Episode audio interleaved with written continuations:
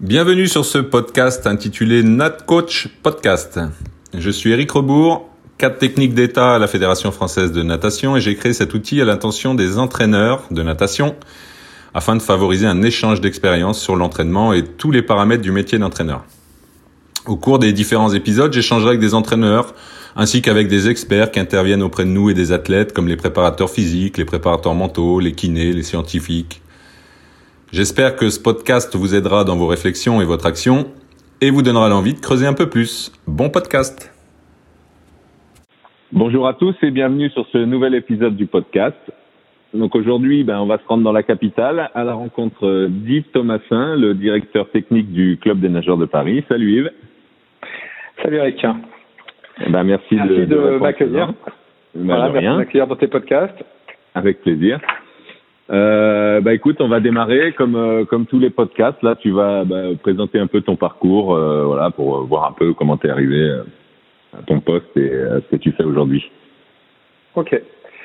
Donc, euh, bah écoute, moi j'ai commencé tardivement à nager. J'ai commencé, je crois, la natation à 13 ans au début à la S et puis ensuite je me suis inscrit dans un club. Euh, puis euh, au bout de quelques années, je me suis mis à faire un peu de triathlon, ce qui m'a ouvert les portes de l'INSEP pour faire mes études. Donc ça c'était Ouais. euh, plutôt une bonne chose. Donc j'ai pu intégrer euh, le DocStaps à l'INSEP. Et j'ai fait DocStaps, STAPS et maîtrise STAPS à l'INSEP. Et Mhm. c'était hyper intéressant parce qu'à l'époque, on était des petites promos, il y avait des intervenants essentiellement qui venaient euh, des, des, des différentes fédérations ou des, des, coachs. Donc euh, vraiment, ça a été une année, euh, une- des années vraiment riches. On a pu rencontrer à l'époque le- le- le- l'entraîneur du volleyball de Paris. On avait Frédéric Aubert qui était dans le rugby et euh, avec le stade français à l'époque. Euh, voilà, on avait ce- on avait cette chance-là de, de, de, de au quotidien de- d'avoir des ou Ralph Hippolyte, je sais pas si tu connais, qui fait du action. Oui, oui. Mhm. Voilà, Ouais. donc c'était ce genre de prof qu'on avait et pour le coup c'était hyper riche. Et à l'époque j'étais avec euh, en formation, il y avait Hugo Viard, il y avait euh, euh, Thierry Sozo, euh, il y avait des judoks, euh, enfin des judokas, enfin voilà c'était vraiment Ouais. euh, Mhm. vraiment riche et euh, donc euh, et par les profs et par les échanges avec les, sûr. les, Mhm. les collègues de formation. Euh, pendant ces années-là, j'ai passé, euh, j'en ai profité pour passer le BE1 et le BE2, euh, voilà, de- de- de- dans, dans la foulée. Et puis, euh, ces années à l'INSEP aussi, elles m'ont permis vraiment de, de, ça a marqué un peu le, le même un début d'entra- de- début d'entraîneur avec euh, euh, le premier stage que j'ai fait, je l'ai fait sur le sur le pôle France. Et à l'époque, c'était Philippe Dumoulin et, et Jean Henel qui, qui étaient sur place. Et c'est vrai que Philippe Dumoulin, à l'époque, il m'avait euh, vraiment euh, vraiment challengé euh, pour que tout ce que je, je fasse, en fait, tout ce que je faisais à l'époque, il voulait que je le justifie, que je le formalise, et, et ça, pour Mhm. moi, ça, à 23 ans ou 24 ans, c'était c'était vraiment difficile, mais ça m'a vraiment fait progresser à cette époque-là de de, de, de, de, de, de- de formaliser mon travail. Et Mhm. puis surtout, euh, j'ai j'ai eu aussi la chance de faire euh, un stage avec Raymond Cato, où euh, pendant une semaine, je me suis fait euh, mais complètement défoncer le cerveau. euh, Ouais. À la fin du stage, j'avais un, un mon cerveau, c'était un, un, un, un puzzle de 10 000 pièces et je savais plus euh, finalement comment j'allais j'allais j'allais pouvoir réentraîner euh, après ce stage. Mais c'était hyper intéressant aussi parce qu'à l'époque, j'avais fait le stage avec euh, Frédéric Barral, euh, il y avait Patricia Quint, il y avait euh, Stéphane Leca, il y avait Raymond Cato, Marc Bigotti, euh, Mhm. Jean Lionel, et, et donc c'était aussi riche parce qu'il y avait du pour, du contre, et, et ça permettait de- d'avoir des débats aussi pendant cette formation. Voilà. Et, et, et cette formation de Raymond Cato, finalement, elle m'a permis d'avoir juste un œil un peu plus aiguisé euh, sur euh, sur l'observation du nageur et d'avoir une sorte de modèle théorique, euh, enfin Ouais. un modèle sur lequel je pouvais m'appuyer pour pour pour pour entraîner au moins sur les aspects Mhm. techniques. Quoi. Voilà, sur je sortais un peu de cette idée de euh, je fais des éducatifs parce que j'en ai toujours fait à, Ouais. à, Ah, Pourquoi je l'ai que fait et, ouais, ah, pourquoi je l'ai m'apporte fait et- et est-ce que ça a du voilà est-ce que ça a du Mm. sens dans dans ma dans dans, dans, dans mon quotidien à l'entraînement Mm. voilà donc ça ça a été un, les, les, les, les premiers éléments marquants de mon début de carrière d'entraîneur et ensuite euh, en 2011 euh, ou 2000 ouais 2011 euh, je fais une formation quand j'arrive au CNP il y a une formation avec Marc Bégotti et Laurent Schmitt sur rendement de puissance et efficience motrice. Et, et là, je rencontre Laurent Schmitt. Et, euh, et pareil, ça a été aussi pour moi un, un élément marquant dans ma carrière d'entraîneur parce que ça a été une simplification d'un coup des zones de travail où c'est vrai que j'avais appris avec les zones 1, 2, 3, 4, 5 ou 1, 2, 3, 4, 5, 6, 7. J'avais du mal à, moi, j'avais du mal à m'y retrouver à l'entraînement. Enfin, et c'est vrai que j'avais tendance, moi, à faire lent, moyen, vite. Et d'un coup, de, de, de, de rencontrer quelqu'un qui me dit qu'il y a euh, trois, trois vitesses, entre guillemets, euh, en dessous du seuil 1, entre les deux seuils et au-dessus du seuil 2, ça me permettait de simplifier ma vision des choses et que ça me parlait un peu plus. Ouais. Donc il y a eu cette formation-là. Deux ans plus tard, euh, pareil, je refais une formation avec lui sur l'aérobie. Et, et ce que j'ai trouvé génial dans, dans ces formations, c'était c'était pas euh, le sachant arrive et, et fait une formation descendante, mais c'était vraiment un échange avec des entraîneurs. Et, et j'avais fait cette formation sur l'aérobie euh, à comment après Manon. Et euh, il y avait un entraîneur de tennis, il y avait euh, l'entraîneur les, de Martin Fourcade, il y avait enfin il y avait vraiment des coachs de tous les horizons et surtout des coachs de très haut niveau. Donc c'était vraiment intéressant. Puis Laurent Schmitt était arrivé en disant c'est quoi pour vous l'aérobie qu'est-ce que vous avez mmh. chercher? Et en fait il avait fait sa formation pendant trois jours autour de ce qu'on venait chercher. Voilà, donc ce genre de formation déjà ça me plaisait un peu plus que ce que j'avais vécu euh, moi auparavant.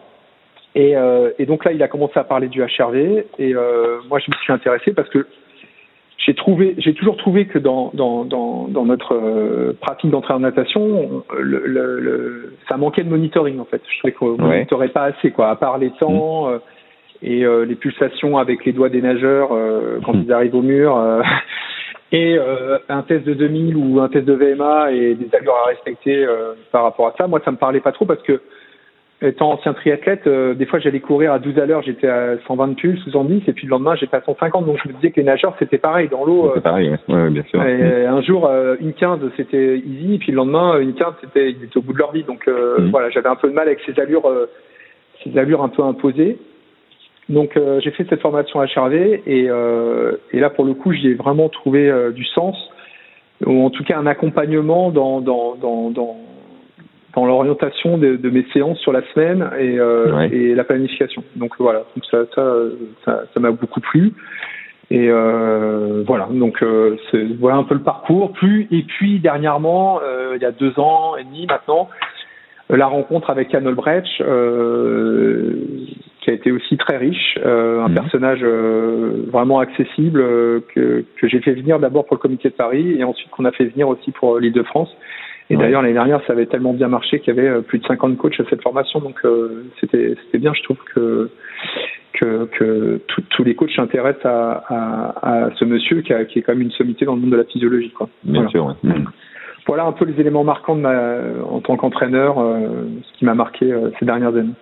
Ok, donc euh, bah, quand on t'écoute euh, et qu'on écoute un peu ton parcours, là, on, on voit bien la, la soif d'apprendre, le, le, le, la volonté de se former, de, de, de, de comprendre les choses, euh, et puis pour, pour pousser un petit peu plus loin. Donc, par rapport à toi, ton, ton parcours, puis à ce que tu as pu observer aussi avec les entraîneurs de ton club, etc., quel quel, bah, quel conseil tu donnerais toi à un jeune, même si là j'ai lancé un peu le truc, mais quel conseil tu donnerais à un jeune entraîneur qui débute? Alors, je donnerais le conseil euh, d'abord de faire une formation que j'ai fait il y a, il y a trois ans, qui m'a fait un bien fou. Euh, et d'ailleurs que quelques coachs ont eu l'occasion de faire euh, dans le groupe Gavroche euh, et d'autres coachs euh, qui l'ont fait euh, individuellement, c'est la formation sur la connaissance de soi, la relation et la communication. Mmh. Je l'ai fait il y a, je l'ai suivi avec Boris Marais que tu avais ouais. interviewé. Boris, ouais. Et pour le coup, moi, ça m'a permis vraiment de, de, de de, de, progresser dans ma relation et ma communication, dans, dans, dans, de déterminer pour, mieux pour moi mes objectifs mmh. et de mieux me positionner en tant que directeur technique ou euh, vis-à-vis de mes collègues au sein du club. Ça, ça m'a fait un bien fou. Et donc, si je devais conseiller à un, à un jeune entraîneur euh, euh, euh plusieurs choses, ça serait d'abord de faire une formation sur la connaissance de soi parce que mieux on se connaît, mieux on est capable de gérer euh, autrui. Et comme euh, ouais. euh, autrui, c'est les nageurs et les nageuses et mmh. qu'elles sont et qu'ils sont tous différents, je pense qu'à partir du moment où tu, tu, tu, tu connais mieux, tu arrives mieux à te positionner par rapport à eux et tu peux mieux gérer un peu euh, les aspects au quotidien. Et ensuite, euh, comme tu dis, sur cette soif d'apprendre, ouais, effectivement, c'est d'être curieux et de toujours, euh, toujours aller chercher de l'information tout le temps, tout le temps, tout le temps, et pas s'endormir sur, sur ses lauriers ou en tout cas sur ses, sur, sur ses croyances, même si elles ouais. sont importantes, mais mmh. toujours que ses croyances soient, soient challengées. Ça, pour moi, c'est important. Moi, j'ai toujours, euh, enfin, moi, j'adore, euh, j'adore enfin, j'adore apprendre. Donc, c'est vrai que j'ai tendance à peut-être à faire peut-être trop de formation, mais mais j'aime ça et j'ai besoin de ça. C'est c'est important. J'ai un, un, besoin de me nourrir au quotidien, euh, qui fait que j'ai jamais arrêté de me former depuis 20 ans en fait. Voilà. Bien sûr. Donc c'est ce que je conseille à un jeune entraîneur. Connais-toi toi-même. Voilà, commence par bien te connaître toi-même et ensuite n'arrête jamais de te former. Ok. Donc là, on va rentrer un peu plus dans le, dans le, dans le concret de l'entraînement. Euh, Est-ce que tu peux nous, bah, nous dire un petit peu comment tu fonctionnes toi avec ton, avec ton groupe euh, euh en termes d'entraînement? Voilà, ce que tu, ce que tu proposes à tes nageurs au quotidien pour, bah, pour les faire progresser. Alors, euh, disons que ce que je propose, c'est, euh, ça a évolué hein, depuis ces 20 dernières mmh, années. Euh, mmh. C'est-à-dire que j'ai, je suis passé partout, hein, par euh, le travail au seuil, le travail lactique, le volume, voire même faire que le, quand, quand j'avais peu d'entraînement, faire que l'endurance en dehors de, de, de l'eau et faire que le travail que le travail d'intensité dans l'eau.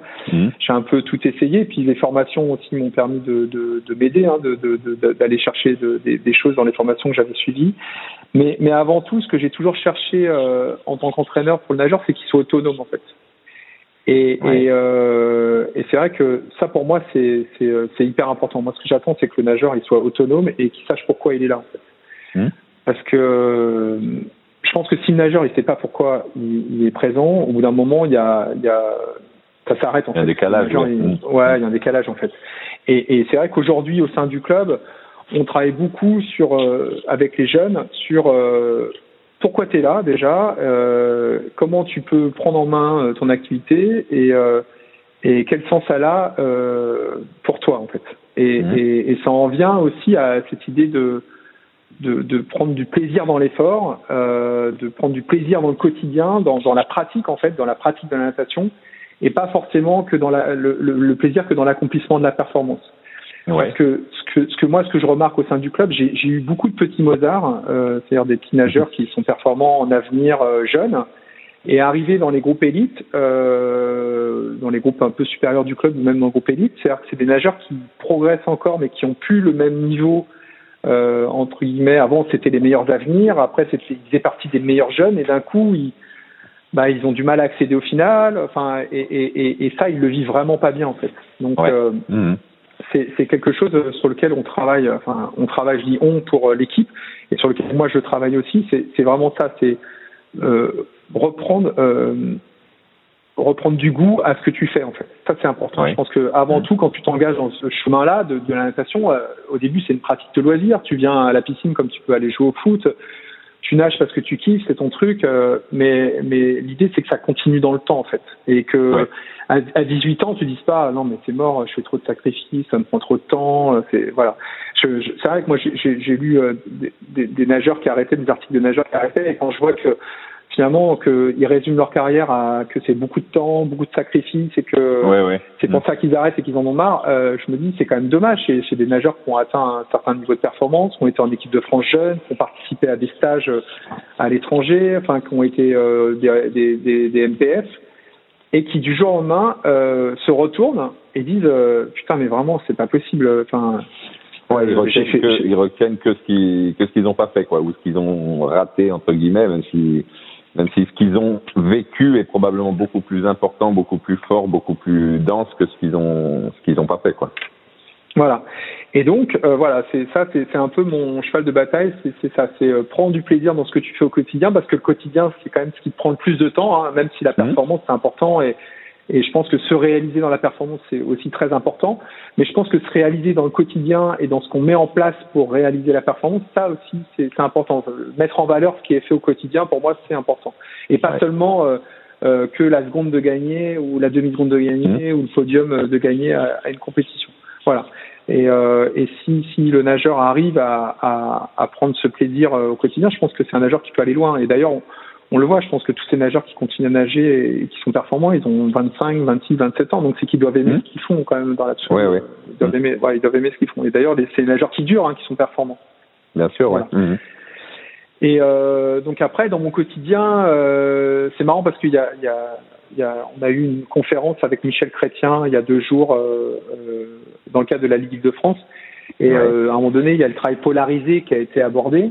Mmh. Euh, et, euh, et, donc, euh, Michel a, a, parlé du travail polarisé. Moi, j'ai un peu aussi parlé du travail polarisé. C'est vrai qu'il y a cette mode du travail polarisé et c'est un peu un, un, un, un, processus d'entraînement qui revient beaucoup dans la bouche des entraîneurs en ce moment.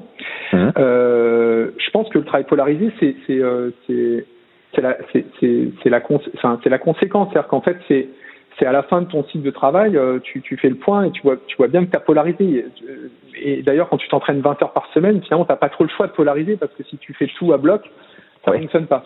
Ouais, voilà. Donc, euh, voilà. Donc, euh, et, et, finalement, dans le, dans le travail polarisé, euh, il y a toutes les allures, il y a tout, il y a, y, a, pas seulement du mmh. lent, lent où je fais du doigt de bras ou du très vite où je fais de la vitesse. Voilà. Bien sûr, Donc, voilà. Moi, avec les nageurs, j'essaye donc de polariser entre guillemets parce que je pense que vraiment le travail basse intensité euh, permet aux nageurs d'être plus performants. Ça, j'en suis mmh. euh, persuadé.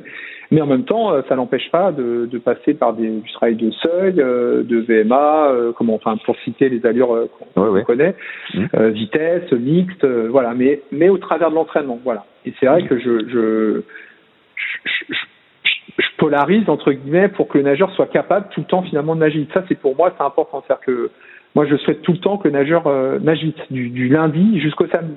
C'est-à-dire que si le samedi matin, euh, il met plus un bras devant l'autre, eh ben, c'est-à-dire que j'ai été trop loin dans, dans ce que j'ai fait auparavant, et donc finalement, à la fin de la semaine, j'aurais pas pu faire tout ce que j'avais prévu euh, en termes de travail.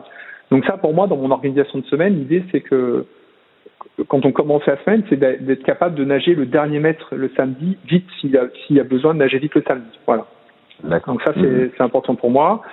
Euh, je, je monitore donc avec le HRV. Alors finalement, euh, je monitore plus les nageurs de mes collègues que les miens, hein, je peux te le dire, hein, parce que euh, je t'avoue que quand je fais du suivi HRV, il y a, il y a quelques collègues qui, ont, qui travaillent avec moi, et c'est vrai que je, je, vraiment j'ai des super collaborations avec certains collègues. Euh, par exemple, Xavier Fleury, c'est vrai qu'on a des échanges hyper riches et, et, mmh. et tous, les, tous ces échanges que l'on a, on, me font beaucoup progresser. Il y a aussi euh, Vanessa avec qui je travaille euh, de, ouais. enfin, d'Annecy. C'est vraiment des, des, des, vraiment des super échanges qui me permettent et moi de progresser euh, d'une part en tant qu'entraîneur et même aussi en tant qu'analyste euh, en tant qu'analyste. Et ça, euh, pour le coup, quand il y a ces échanges-là avec les, les coachs, c'est vraiment intéressant.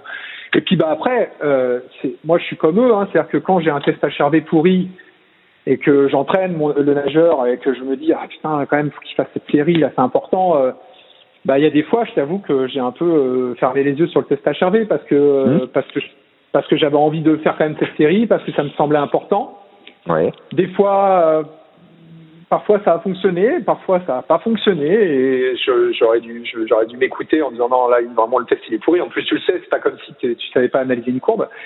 Mais euh, voilà, bah, j'entraîne, hein, donc euh, il y a ces moments où tu tu tu tu tu tu tu, tu digresses un peu euh, et, ouais. tu vas tu vas aller chercher des choses qui sont peut-être pas forcément nécessaires.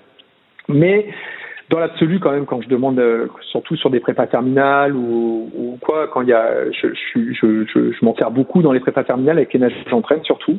Ouais. Euh, là, pour le coup, je, je, je, j'adapte vraiment ma planification par rapport euh, au test en fait. Mais, mais aussi, il y a un vrai suivi. Tu vois, c'est des tests tous les jours ou tous les deux jours. Donc en fait, ça, ça, a du, ça prend du sens. C'est pas un test une fois dans la semaine. On me dit, euh, bah, le test il est pas bon, mais je sais pas comment le test avant. Euh, voilà, j'essaie toujours de le mettre en relation. Quand je commence à bosser avec le HRV, euh, et c'est ce que je demande à mes collègues avec qui je travaille, c'est vraiment que ça soit un suivi longitudinal. C'est-à-dire que, ouais. que, que, que, je puisse m'appuyer sur plusieurs tests pour pouvoir avoir, euh, pour pouvoir prendre les bonnes décisions, en tout cas moi en tant qu'entraîneur, ou en tout cas pour conseiller mes collègues euh, quand je les ai au téléphone par rapport à un, à un, test qui serait étiqueté mauvais en fait. Tu vois. Voilà. D'accord. Ouais, Donc euh, on va dire que je polarise entre guillemets, ouais, je polarise mmh. et euh, et euh, dans l'approche des prépas terminales, je me sers beaucoup du HRV et surtout là j'ai la chance sur les nageurs un peu plus performants qui sont qui sont plus âgés et, et je trouve qu'en ce moment c'est alors c'est génial et pas génial, mais cette période elle est quand même chouette parce qu'on entraîne moins de monde et euh, ouais. et là pour le coup je, sur sur l'individualisation euh, je me sens vraiment à l'aise avec l'individualisation là pour le coup c'est génial parce que j'essaye d'être d'individualiser tout le temps avec mmh. les athlètes. On, on a, bon, je travaille avec Anthony Colicelli, euh, on est deux sur le sur le groupe élite. Et, euh, et c'est vrai que comme on est deux euh, et qu'il y a 12 nageurs, euh, ça nous permet vraiment d'individualiser l'entraînement. Et, et, et, je me rappelle, Xavier en avait parlé euh, d'individualisation. Et c'est vrai que pour moi, Euh, sachant qu'on a 12 personnes différentes dans l'eau, euh, de différents niveaux, et ça j'avais observé avec du suivi de, de, fréquence cardiaque pendant l'entraînement, du suivi de lactatémie. Chaque athlète est vraiment différent. différemment. Ouais. Mm. Voilà, et, et, même je le vois sur les sur les HRV aussi, et, et, mm. et c'est vrai que même sur les tests Breach, on voit des grosses disparités avec les, les, mêmes entraînements. Et ça, les tests Breach, ils m'ont permis aussi de d'aller un peu plus loin dans la visualisation euh, et, d'avoir un, un, un, modèle un peu global ouais. euh, de, de, de, avec plusieurs outils pour pouvoir euh, individualiser l'entraînement. Donc euh, pour moi c'est ça, c'est autonomie, euh, aime ce que tu fais, euh, individualiser son entraînement et, et, aussi échange avec eux. Et c'est vrai que quand tu as des nageurs qui commencent à être plus âgés, c'est plus facile. Moi je vois avec Marie-Alena, Marie-Alena. Mm. Euh, quand elle commence un peu à arriver à l'entraînement avec une tête euh, d'enterrement et que elle commence à avoir un peu mal quelque part alors que la douleur euh, elle a rien fait mais elle a mal euh, mm. je sais que là je commence à, à, la pousser un peu dans ses retranchements et il faut que je lâche parce que sinon euh, je vais la perdre D'accord. Ouais. Et voilà, mm. mais bon, après, on a une nageuse qui est, qui est adulte, qui, est, qui a de l'expertise, et c'est vrai que c'est plus facile. Alors après, avec les plus jeunes, bah justement, c'est dans cet apprentissage-là aussi de, de, de l'autonomie, de savoir pourquoi pourquoi tu es là C'est-à-dire que quand moi j'ai un jeune qui me dit je vais aller au championnat, qui connaît pas le temps de qualif, euh, ouais. ça m'irrite un peu le poil. Quoi. Ça, oui, ça un peu le poil. Mmh. Voilà. Donc euh, en gros voilà euh, mon quotidien. Euh, j'ai aussi la chance, je pense que de, de bosser avec un collègue, euh, avec Anthony. Ouais. C'est que lui il a 27 ans, il a les dents, il a envie de d'être un entraîneur de haut niveau, il a la niaque. Mmh. C'est vrai que moi ça m'a ça m'a fait du bien, ça m'a un peu poussé au cul dans une période où j'avais euh, peut-être, euh, ça faisait 20 ans que j'entraînais, je commençais peut-être un peu à m'endormir, et c'est vrai que le fait qu'il arrive, ça m'a fait vraiment du bien euh, d'avoir un mec comme ça qui, qui a la niaque et qui, qui, qui, qui, qui me challenge, ouais, qui me propose des choses. Booster un petit coup. Ouais. Hmm. Oui, oui, complètement. Ah, et plus la formation quand même aussi sur euh, sur la ouais. relation de communication. Ça a été un, mmh. vraiment, ça a été euh, Anthony est arrivé à ce moment-là avec euh, avec euh, avec Boris, Jean Yo, plus les collègues avec qui on a fait la formation, avec qui on a on a beaucoup d'échanges. Mmh. Euh, on a créé vraiment un lien fort avec ses collègues euh, d'achat de, de, de, de, de, de Clamart, à Seine, ouais. des boîtes de Paris. Euh, il y a aussi euh, Pierre, comment Benoît, enfin Guillaume, enfin vraiment ça a été Mathieu, enfin je, je voudrais en oublier aucun, mais et, et, Clément et Clément Beck aussi, enfin voilà donc c'est ouais. vraiment tous ces échanges qu'on a eu ces dernières années, ça ça m'a fait du bien euh, et, et, et, ça m'a permis vraiment de, de, de, de, me relancer euh, aussi dans une période où je commençais à m'interroger moi sur ma pratique d'entraîneur euh, mm-hmm. et euh, l'envie ou pas de continuer à entraîner encore pendant 10 ans parce que je savais pas si je me voyais encore avec des chronos euh, à 55 ans, ouais, ouais. tu vois, voilà, c'est la question qui, qui, s'interroge. Donc le fait d'être à deux au quotidien, ça c'est bien parce mm-hmm. que il y a, y, a, y, a y a de l'échange dans les séances, il y a, y, a, y, a, y a de la créativité. Voilà, donc ça c'est quelque chose de vraiment positif. Et puis au sein du club aussi de, de remettre euh, que des personnes à temps plein qui soient concernées que par le club. Euh, ça permet aussi de repartir sur un projet euh, un peu plus ouais. ambitieux euh, et commun, euh, commun à toute l'équipe et pas seulement à, à, à, à l'entraîneur du groupe élite et à l'entraîneur des jeunes. Et au milieu, on a que des mecs qui s'en foutent en fait. Voilà. Ah ouais. Parce que là, toi, dans tes missions, tu pilotes, hein, tu pilotes tous les tous les groupes, quoi. Tu pilotes tous les, les coachs. Alors, ouais, alors je suis, je suis euh, enfin, directeur technique, c'est-à-dire manager du club. Euh, mmh. Moi, je, je, bosse beaucoup sur la confiance, donc on a un prépa physique. Euh, voilà, je lui donne ouais. un planif, je lui dis moi, je veux qu'à cette période-là, euh, ils soient en forme, donc tu te débrouilles. Euh, quand dans l'eau, je commence un peu à envoyer, je lui dis bon, euh, je te préviens, ça va être un peu dur en muscu parce que là en ce moment on envoie. Et puis il y a des fois, je lui dis écoute, vas-y, euh, fais ce que tu veux parce que ouais, ouais. moi dans l'eau, je, mmh. je m'en fous s'ils sont à la rue. Donc là, tu vois, justement, on a fait un, un petit muscu. J'ai mis du temps à la récupérer les nageurs. Là, ça commence. Maria Elena commence un peu à nager vite alors que tu vois, elle, elle mettait plus un bras devant l'autre. Donc ça mmh. fait bizarre quand tu es à trois semaines des championnats, tu dis peut-être qu'on a été loin là, mais voilà. Et puis euh, ensuite, j'ai un responsable des jeunes euh, qui, qui s'occupe de toute la partie école de natation et la formation, euh, on va dire, à venir, ouais. qui est top, qui est là depuis 20 ans, euh, qui connaît le club, euh, qui est, qui est un passionné par, par ce qu'il fait. Et, et vraiment, moi, c'est aussi ce que je conseille à, à, tous les jeunes entraîneurs s'ils se retrouvent un jour directeur technique de leur club. Faut mettre des gens compétents sur la formation. Ouais, bah, bien sûr. Ça, ça, tu, tu mets pas des mecs en formation. Les mecs en formation, tu les mets avec toi, tu les mets sur les groupes intermédiaires, mmh. mais tu les mets surtout pas sur la formation. Quoi. Ça, mmh. voilà, ça c'est ça c'est c'est hyper important. Donc je m'appuie sur lui. C'est un peu, c'est mon bras droit. Hein, c'est Denis c'est mon bras droit et sans lui, c'est vrai que je pense que le club il serait pas ce qu'il est aujourd'hui. Donc euh, vraiment voilà. Et puis après sur le groupe intermédiaire, pareil, c'est on échange euh, ensemble sur euh, un peu la philosophie générale du club, ce que j'attends, ce que je souhaite avoir chez les nageurs qui arrivent dans le groupe élite. Et après, je fais confiance parce que sinon, je, moi, je, je peux, je peux pas y entraîner et m'occuper du management du club et Enfin, bon, voilà, tu sais. Euh, et faire du suivi les groupes, et ouais, ouais, bien sûr. Ouais, voilà, c'est ça. Plus les, les, trucs chiants comme tout ce qui est administratif, les subventions, euh, les relations mmh. avec les dirigeants. Euh. Ouais. Voilà, donc euh, c'est vrai que ça ferait. Je peux. Mais par contre, je prends plaisir des fois à aller observer les autres groupes, mmh. regarder un peu ce qui, ce qui est fait. En plus, maintenant j'ai mes enfants qui nagent dans les groupes d'en dessous, donc ça me permet un peu de m'intéresser à leur pratique, chose que je trouve que je ne fais pas assez. Mais bon, après, c'est quand t'es papa entraîneur, c'est pas simple, hein, donc ouais, j'essaie d'être le plus distant possible et en même temps, je, je crois que je suis leur premier fan. je trouve tout super ce qu'ils font. voilà voilà, donc non, c'est riche, c'est intéressant. J'ai pas mal de boulot euh, au sein du club. Et puis là, vraiment, de, de, depuis deux trois ans, plus vraiment ce projet euh, qui prend qui prend naissance euh, au club là depuis un an et demi, ça c'est cool, quoi. Parce que pareil, je, je moi, je trouvais que mes collègues ils se formaient pas assez, donc bah, tu vois, j'ai amené la formation au sein du club. C'est-à-dire que j'ai mis dans le projet sportif du club une personne extérieure euh, qui, qui, intervient euh, auprès des entraîneurs. Voilà, donc c'est-à-dire mmh. qui les accompagne dans leur formation, euh, dans, dans, et dans, dans, dans leur quotidien. Euh, voilà, donc euh, c'est une personne ressource extérieure qui vient et, et qui, qui, qui, est sur le groupe, qui est sur le groupe avec l'entraîneur pendant un an et comme ça l'entraîneur se fait former dans son quotidien. Alors pas tous les jours, mais il intervient quelques quelques temps et, et ça vraiment ça aussi ça, ça a permis de, de vraiment d'amener du plus au sein du club, d'avoir cette personne ressource qui, a un, qui est c'est une personne complètement extérieure ouais. et qui permet de mettre du lien dans le projet en fait parce que quand c'est toujours ton ton supérieur hiérarchique entre guillemets euh, mmh. si je peux appeler ça comme ça qui donne ouais, les infos au bout d'un moment euh, Enfin, tu vois, toi, tu as ta façon de travailler, tu as envie de faire d'une oui, certaine manière, sûr, puis tu as le mec mmh. du dessus qui te dit, ah ben non, mais moi je veux que tu bosses comme ça. Et, et, et quand c'est fait d'une manière différente et que c'est amené par une personne ressource extérieure qui, a, mmh. qui est reconnue, qui a un bagage, euh, et ben ça passe ouais, beaucoup ouais. mieux. Et, et moi, je sais que depuis que j'ai amené cette personne au sein du club, euh, c'est- beaucoup plus fluide en fait. C'est beaucoup plus Mhm. fluide. Voilà. Et on se met à réfléchir euh, tous ensemble à la vision du club, au projet PETA du club. Et c'est pas forcément un truc descendant. Et, et ça, pour moi, euh, c'est important. Tu vois, de, que tout le monde soit concerné par le même projet et surtout que à partir du moment où on l'a réfléchi ensemble, il y a, y a plus d'histoire de dire ah ouais, mais moi je veux pas faire comme ça. Enfin, non, Ouais, t'as suis- bossé, bossé avec nous, donc à un moment donné, euh, voilà, tu, tu, tu rentres dans le train et, et on, on, on part à l'aventure. Qu'on s'arrête à la prochaine gare pour faire le point et, et qu'on remette un peu les choses en place pour la suite, je suis d'accord, mais là on dit ça et voilà. Donc euh, voilà un peu euh, comment comment comment les choses se passent et comment je vois les choses. euh, et, et ensuite euh, par rapport à la formation du jeune nageur, je- enfin c'est des discours que j'ai avec des collègues, hein, mais Ouais.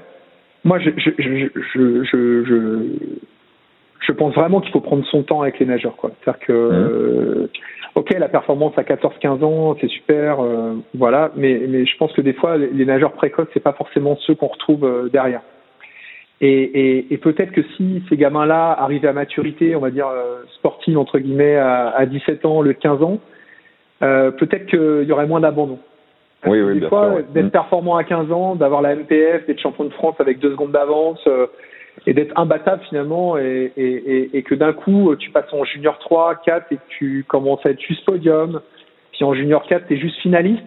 Ouais. Bah, c'est vrai que quand Ouais, tu arrives bah, au bac, euh, même si tu continues à progresser mais que tu plus euh, le champion de France ou la MPF, je comprends que le jeune il se pose la question de savoir si entre ses études ou continuer à nager, il y a, une interrogation. Alors que si c'est quelqu'un qui arrive euh, à 17-18 ans, qui continue à être performant, qui commence à être champion de France, à rentrer en équipe de France, euh, je pense que tu vois la, suite de sa carrière, elle se passe, se passe pas pareil. Et puis c'est vrai que euh, on parle du bi quotidien. euh, Mhm.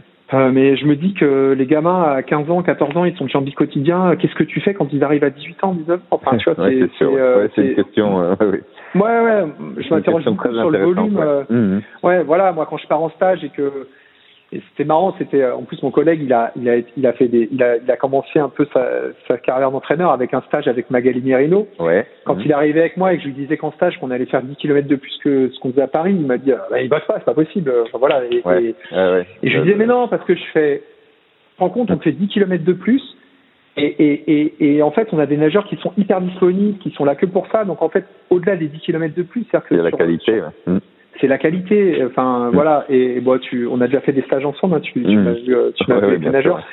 Moi, moi, je- quand je sors d'un stage où j'ai zéro blessé, il y en a aucun qui s'est levé le matin avec la tête à l'envers en disant qu'il est mort et qu'il peut plus mettre un bras devant l'autre. Mhm. Et ben, et qu'ils ont tous la banane le dernier jour et qu'ils sont prêts à aller au combat. Euh, et ben, c'est ça qui me fait kiffer en fait. C'est là, je me dis que j'ai fait un bon stage, quoi. Alors que Mm. quand euh, au bout de trois jours, j'en ai qui ont, qui peuvent plus lever le bras parce qu'ils ont mal à l'épaule. Je, je commence à avoir des mecs qui tombent malades alors qu'on est en pleine, euh, il fait beau, euh, il y a un soleil magnifique, il fait 25 degrés et ils, ont, ils sont malades.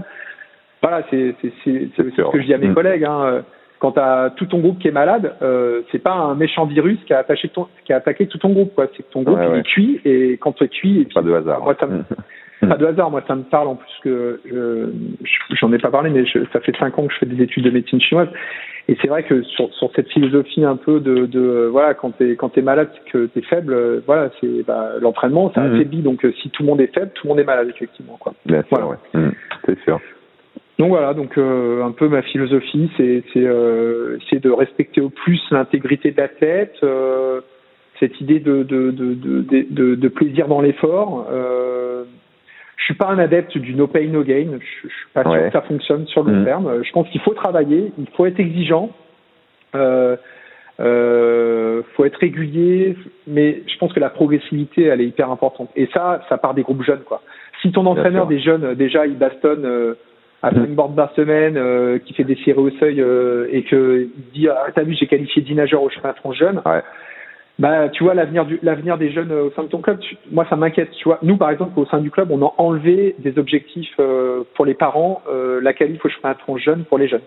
C'est-à-dire Ouais. que si le nageur se qualifie on l'emmène et tout c'est super mais c'est pas l'objectif du groupe quoi. Voilà. Euh, c'est-à-dire que moi je mesure pas la qualité de mon entraîneur jeune euh, au nombre de nageurs qui m'envoie au chemin de France. Il en envoie c'est bien il en envoie pas. c'est pas ça sur enfin c'est pas sur ça que je le je le Bien je sûr, ouais. Mhm. je le comment je le je, le- je juge et, et d'ailleurs on a depuis trois ans donc on a mis en place ce système sur les jeunes. Et, et, et je vois là des jeunes qui arrivent dans le groupe euh, dans le groupe juste en dessous de moi mais sur lequel euh, j'entraîne aussi je, je suis avec euh, mon collègue Anthony on est deux dessus aussi. Bah, tous ces jeunes là qui, qui ont 14 15 ans euh, sont tout le temps en progression en fait. Ils sont pas en difficulté euh, vois, Bien ils sont sûr, pas obligés de ouais. s'entraîner euh, dix fois plus pour progresser. Mhm. en s'entraînant normalement, euh, 5, 6 fois semaine, en commençant la PPG tranquillement, euh, et ben tu vois, il continue à progresser. Et, et tu vois, c'est, il y a un vrai plaisir dans ça en fait, dans, dans déjà le plaisir de, de, de, de s'entraîner différemment, d'en faire un peu plus, et aussi le plaisir de, de sans, sans avoir l'impression d'en faire des tonnes, de continuer à progresser. Et ça, euh, ça c'est, important aussi. Voilà. Mm. C'est sûr. Je sais pas Eh ben, si t'as d'autres- Non, bah écoute, euh, c'était très intéressant et très clair. Écoute, bah, je te remercie euh, de ce partage. Bah, avec puis, plaisir. Et puis, bah là, on commence à voir un petit peu le bout du tunnel, on pourrait dire. hein. Ouais, c'est clair, ouais, c'est ça. encore pas, on n'est encore pas euh, sorti du tunnel, mais on commence à y voir un petit peu plus clair. Et bah, faut espérer que pour tous les groupes de tous les âges, on puisse reprendre euh, bien bientôt Ouais. le, le chemin des bassins pour que chacun puisse euh, justement euh, reprendre du plaisir à, à, à pratiquer et pour les coachs à, à entraîner. Quoi.